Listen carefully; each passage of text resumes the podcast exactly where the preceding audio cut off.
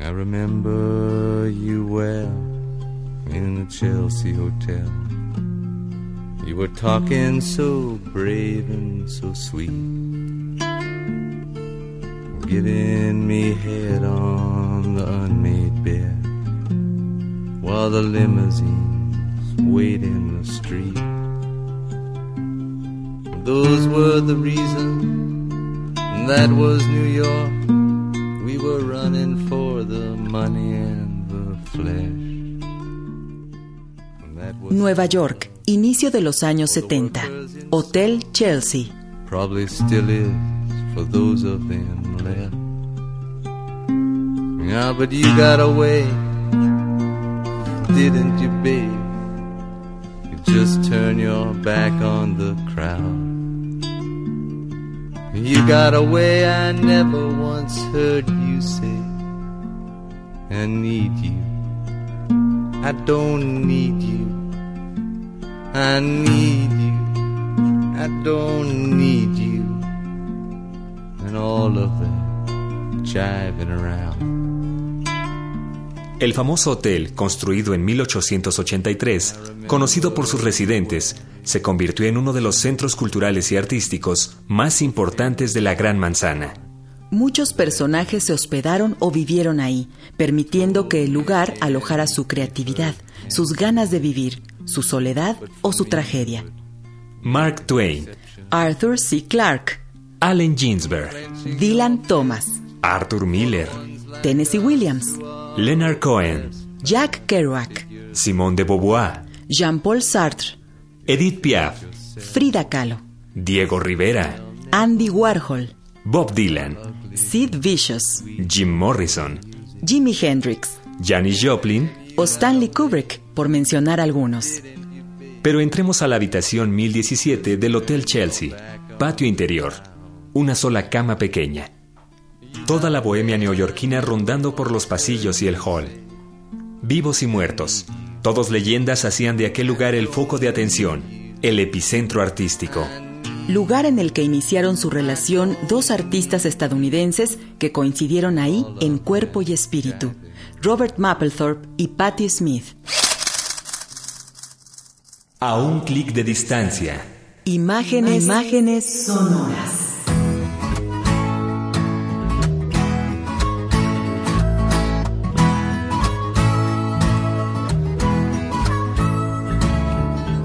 Él, Robert Mapplethorpe, un artista en ciernes que experimentaba con la pintura, el cine, el collage y la fotografía en el Instituto Pratt de Brooklyn. Ella, Patti Smith, una chica que buscaba su propio lenguaje, una identidad como artista, específicamente como escritora. Patty trabajaba en una librería y ganaba dinero extra posando desnuda para los estudiantes de arte del Pratt Institute of Art. Uno de esos estudiantes era Mapplethorpe. La atracción fue instantánea. Al verse, supieron que iban a ser amigos, amantes y compañeros. Ella pensó que él era hermoso, con su rostro anguloso y sus ojos claros. Él quedó impresionado con esa chica delgada, mística y un poco loca, tan ansiosa por encontrar su propia voz en el arte. Ahí, en el Hotel Chelsea, Robert pintaba y Patty escribía pequeños versos en sus dibujos y collage. Fue ella quien le animó a que hiciera sus propias fotografías y fue también la modelo de sus primeros trabajos.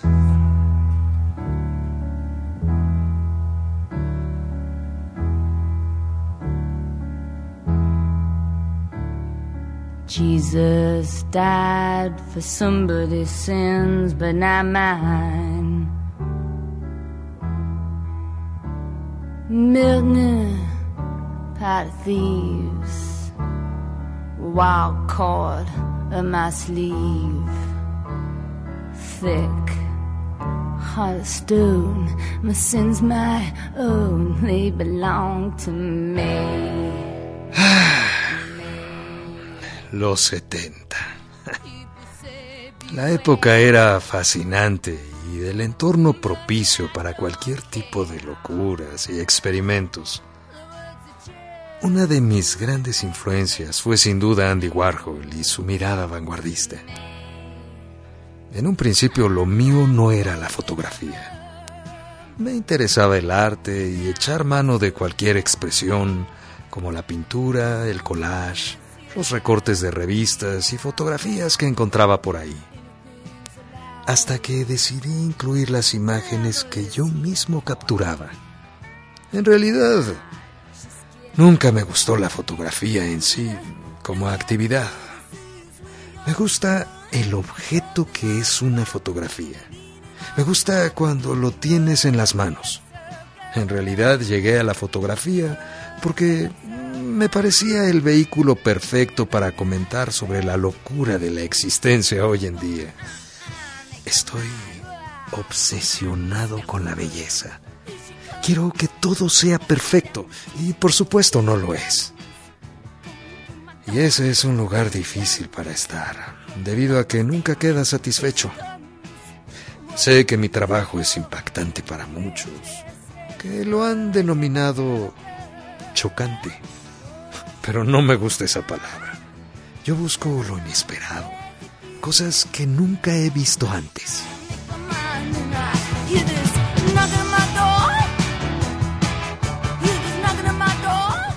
Pero, ¿qué hace de sus fotografías algo tan transgresor y al mismo tiempo tan atractivo? Mapplethorpe experimentaba con el medio introduciendo nuevas técnicas y formatos para su obra. Polaroids a color, fotograbado, platino impreso en papel y lino, Cibachromes e impresiones de tinta de color transferida, así como impresiones de gelatina de plata en blanco y negro.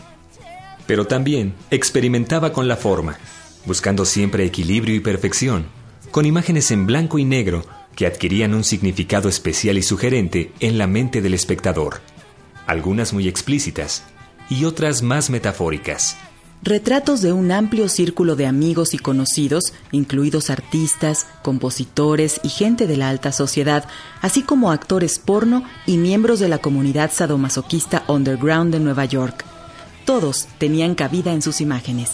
Fascinación por los rostros, la personalidad, el cuerpo tanto femenino como masculino en imágenes que emulan los desnudos clásicos, y las flores, esas orquídeas y lirios que son fotografiados con sumo cuidado, con la luz en sitios exactos, sugiriendo otro tipo de formas orgánicas, más cercanas a lo sexual. El homoerotismo, actos de bondage y sadomasoquismo, obras que escandalizaban a las buenas conciencias y a miembros del gobierno que de alguna manera apoyaban económicamente a Mapplethorpe a través de los fondos y las subvenciones a las artes. Muchas de sus obras son consideradas, aún en la actualidad, obscenas, no aptas para ser colgadas en los muros de algunos museos.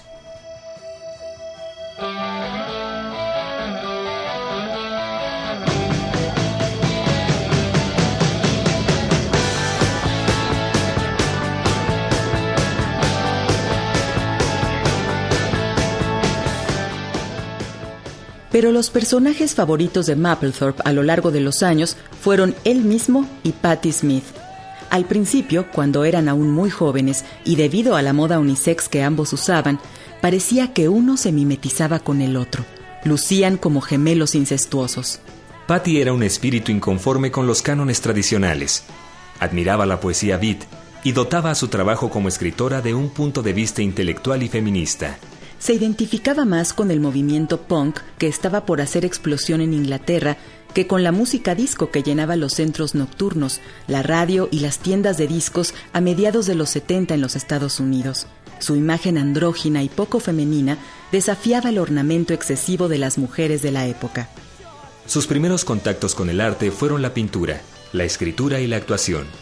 Pero poco a poco, su vida se fue inclinando hacia la música, con la cual acompañaba la lectura de su poesía durante espectáculos en los que dejaba patente la fuerte huella que la obra decimonónica de Rimbaud había dejado en su vida.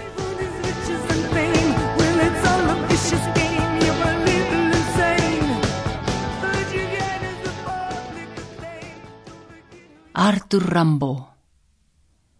Él fue joven. Él fue un joven maldito. Fue casi un dios maldito. Se alimentó con la sangre de jóvenes muñecas. El poder de su risa loca corriendo para mostrar la visión de lo que fue su infierno. De pronto su salud se golpeó contra las jóvenes muñecas acicaladas como burros. Clavó alfileres en la cabeza de los inocentes. Mala semilla con una tristeza dorada.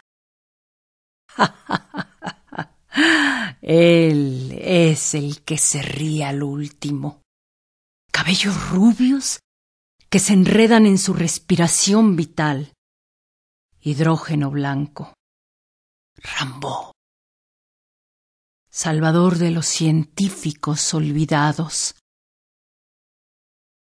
La magia de los alquimistas de la palabra. La energía de la palabra. Los disparos de los rayos del amor en las ceremonias obscenas no dejan marcas doradas. Rambó bendito. Rambó herido de Rambó. Ángel con mangas de cabellos azules. No luz sin sombra. Rambó fue una piedra rodante como todos los profetas perseguidos. Fue un joven demasiado maldito.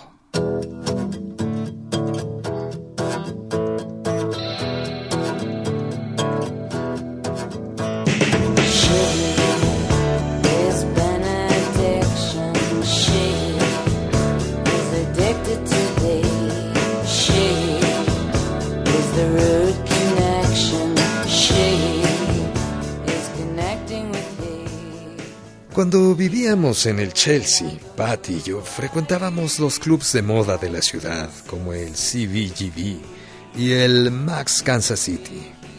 Me encantaban sus performances y en general sus ganas de expresarse de cualquier manera.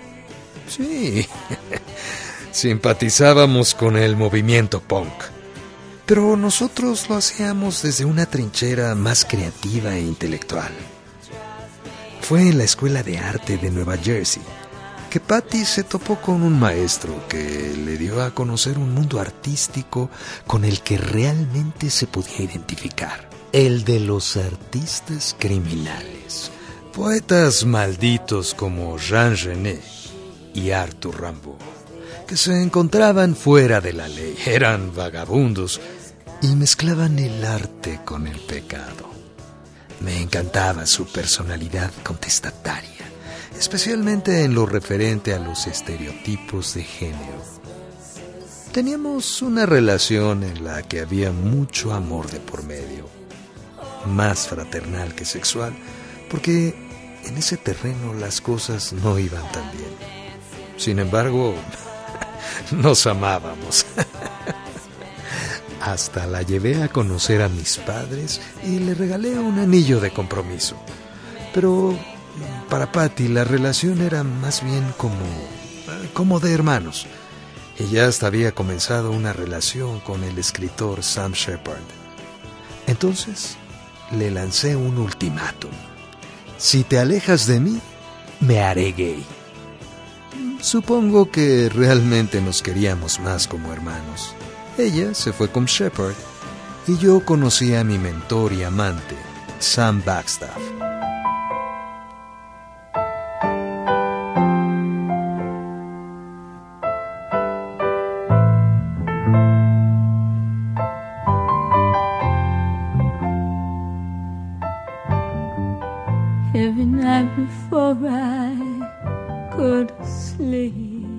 En 1974, Robert financió el primer sencillo de Patti Smith y su banda, y para 1975 el álbum completo estaba listo.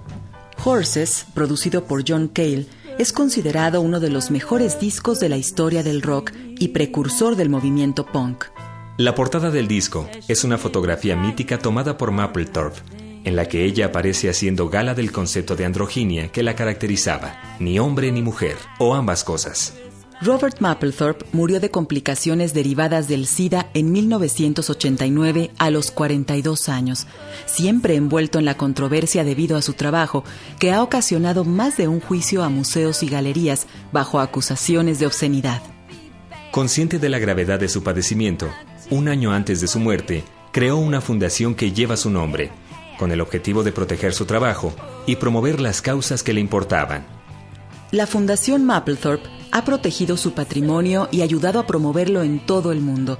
También ha recaudado y donado millones de dólares para financiar la investigación médica en la lucha contra el VIH-Sida y para luchar en contra de la discriminación de las personas que lo padecen. Por su parte, Patti Smith es una renombrada activista que se ha pronunciado constantemente en contra de la invasión a Irak. En el año 2005, fue nombrada comandante de la Orden de las Artes y las Letras de Francia, y en el 2007 entró al Salón de la Fama del Rock. En 2011 recibió el Premio Polar de Música, mejor conocido como el Nobel de la Música, y recientemente presentó su libro Just Kids, en el que habla de los años compartidos con su entrañable amigo, Robert Mapplethorpe, ese que murió hace ya algunos años, pero que permanece vivo en su trabajo y a través de la peculiar amalgama creativa con Patti Smith, la cual no se disolvió a pesar del tiempo.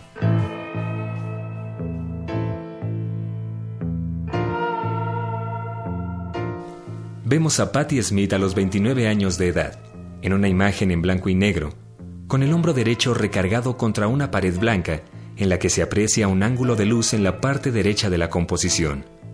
Su figura está cortada a la altura de la cadera por la parte inferior de la fotografía. Notamos su delgadez y su ausencia de curvas debajo de la ropa masculina que utiliza.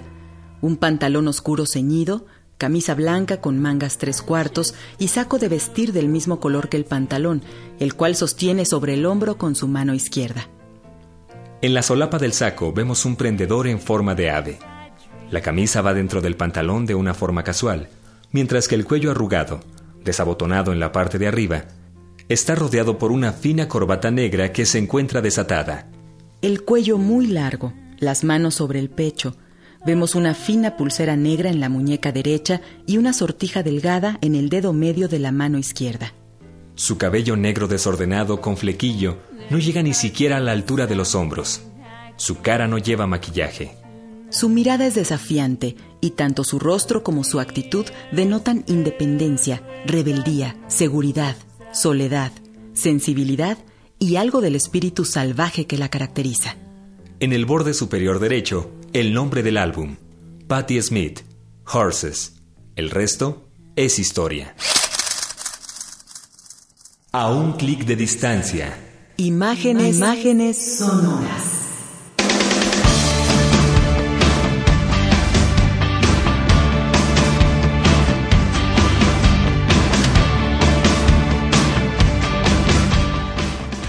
Quieres volver a escuchar este programa y conocer más sobre esta obra y el artista que la realizó, ingresa a www.radioeducacion.edu.mx o escríbenos a nuestro correo electrónico un clic arroba radioeducacion.edu.mx.